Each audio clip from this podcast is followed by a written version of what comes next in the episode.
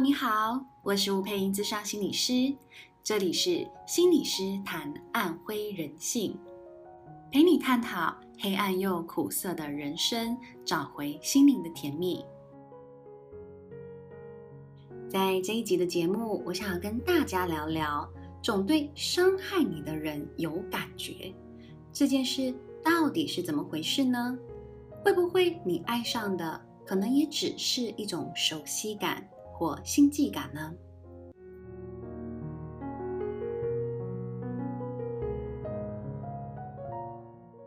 我曾经在一次课堂里头问学员：“你们觉得什么叫做爱上一个人呢？爱上一个人到底是什么感觉？”很多人其实就会很简易的回答我：“他说就是对他有 feel 啊。”然后大家就跟着笑了。我接着说：“可是啊，你们可以分清楚什么是 feel 吗？是熟悉的 feel，是心扑通扑通跳的 feel，还是心揪在一起像有千只蚂蚁在爬的 feel 呢？”这时候大家的反应都懵住了。亲爱的，其实这就是爱的陷阱，因为。当我们还没有觉察的时候，在爱里会不自觉的去追寻一种让你心很有感觉的感觉，听起来非常玄妙，是吧？我们大部分的情况下，从哪里知觉到爱呢？通常都会从我们主要照顾者身上去知觉的爱，所以这就是我在实务工作当中经常看到。为什么有些人他在讨论他的伴侣时，讨论了老半天，他突然有一阵顿悟，觉得天哪，为什么我的伴侣跟我的爸爸或跟我的妈妈长得非常像？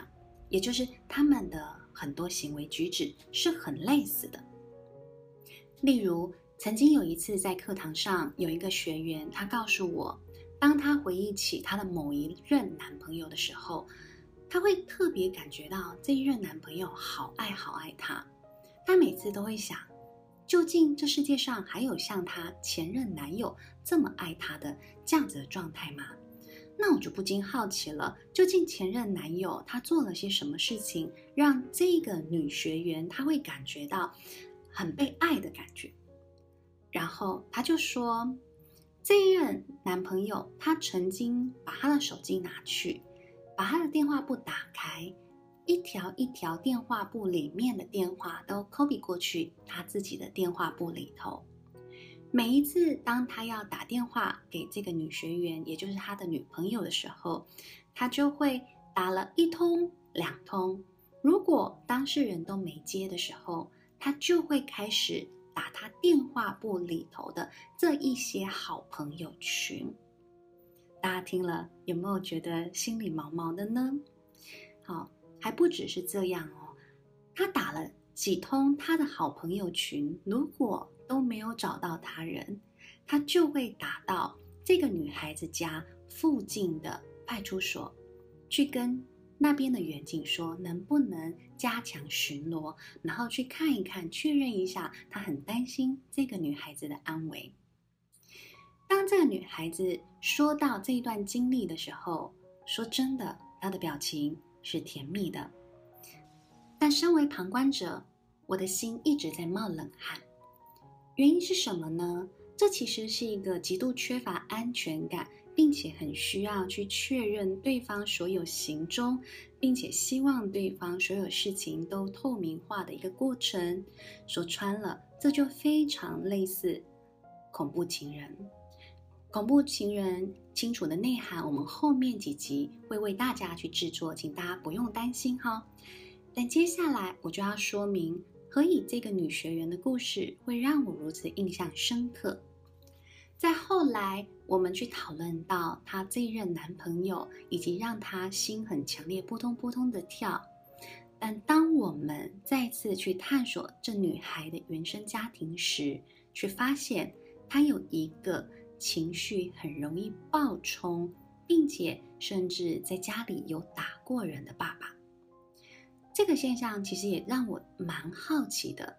但说真的，他在描述他爸爸的时候，他并没有带太多负面的情绪跟负面的字眼。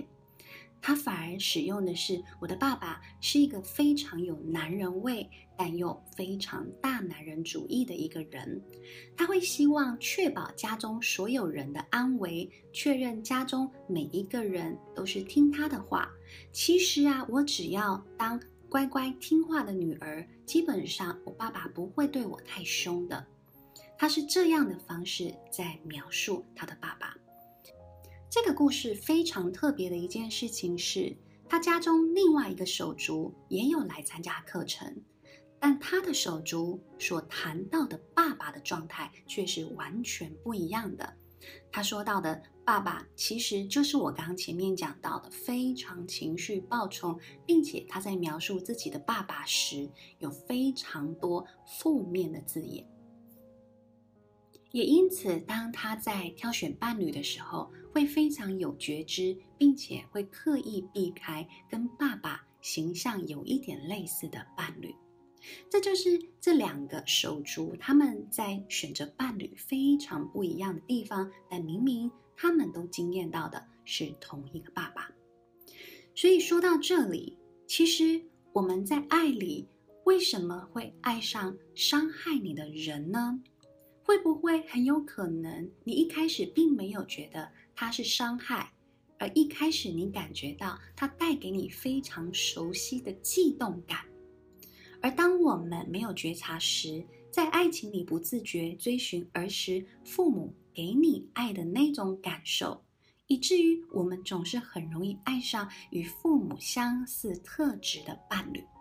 所以，这个女孩子，当她后来认真的去觉察，并且更确认他自己内心的感受之后，他就发现，这般高控制的行为，在精神层次上或者是身体层次上，其实对关系而言都不是太健康的一个现象。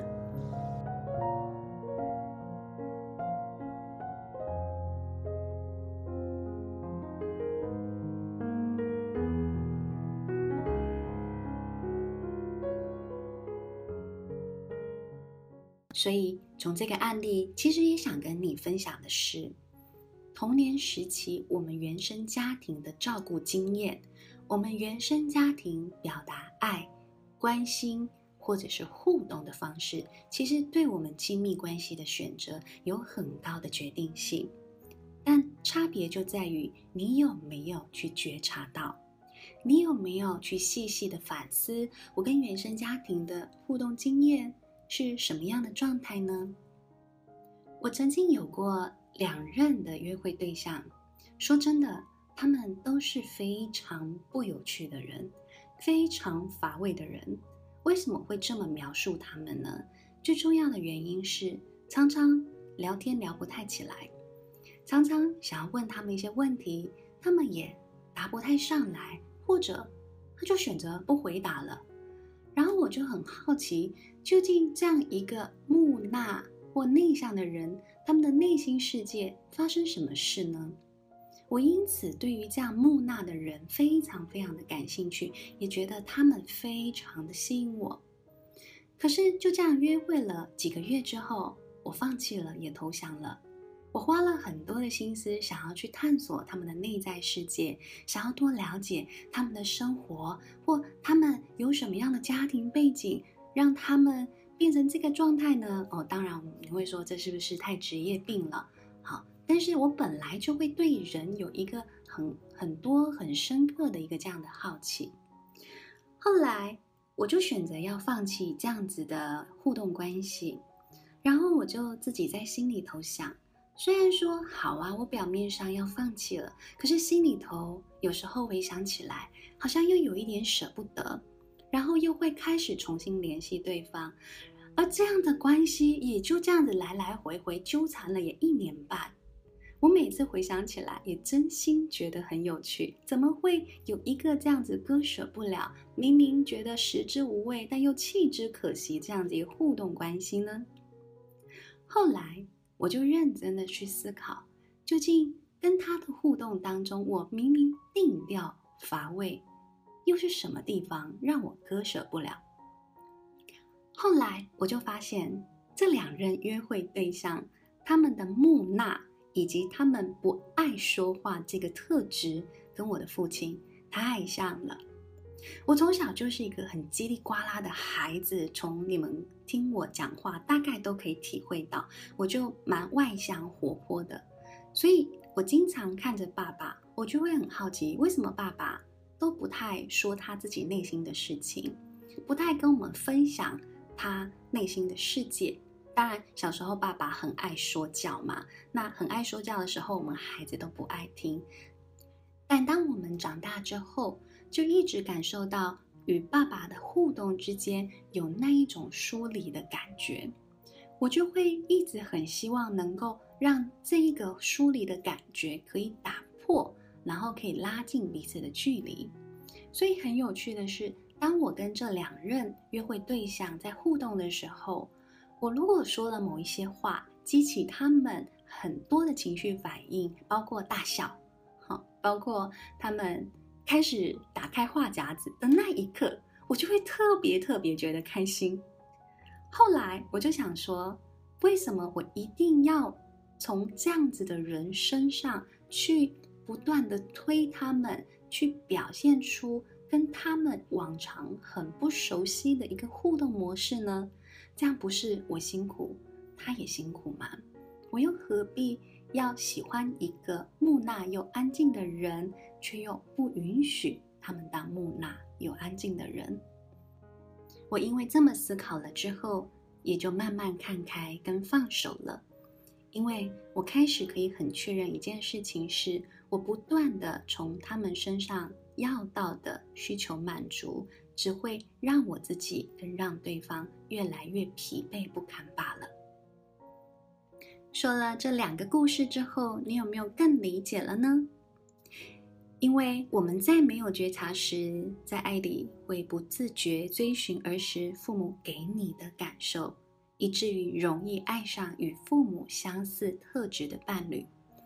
而当我们童年经历忽视或伤痛时，你会下意识地对伤害你的人有感觉，或者你就会像我一样。很希望去改变对方，就像改变你的父亲或母亲一样。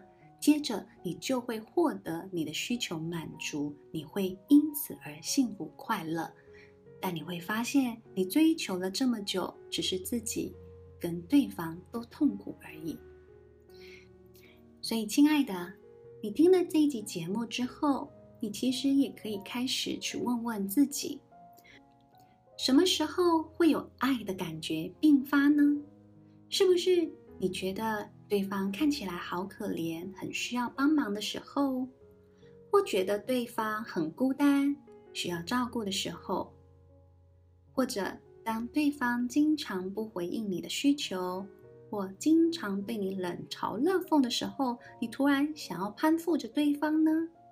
哦，或者当他无视于你的付出。你那从心里深处的 feel 就一股一股涌上来，一发不可收拾。有没有可能就是一股你自以为的熟悉感，它让你把真正会善待你的爱给往外推？很有可能你对这些关心你或真的心疼你的人，反倒会让你觉得浑身不舒服。你可能会觉得太多太好了。你不配吗？甚至你会觉得他们太假了，太不懂你，而宁可选择一个不怎么给你爱，甚至脚踏多条船的人。你死心塌地的觉得他才是对的人，他才是你的真爱。所以，当你开始懂得童年的影响，也懂得内心的感受。请你开始去修复曾经被伤害的感受，你就有机会不再被相似的 feel 给吸引喽。去拥抱自己，也拥抱健康的关系吧。听到这里，如果你对我们今天的节目特别感兴趣，也想要深入探讨的话，我在这里推荐一本很好看的书，是远流出版社所出版的《过度付出的爱》。它是一本翻译书，但是内容非常的精彩。里头也会讲述到很多关于我们今天所相似的案例哦。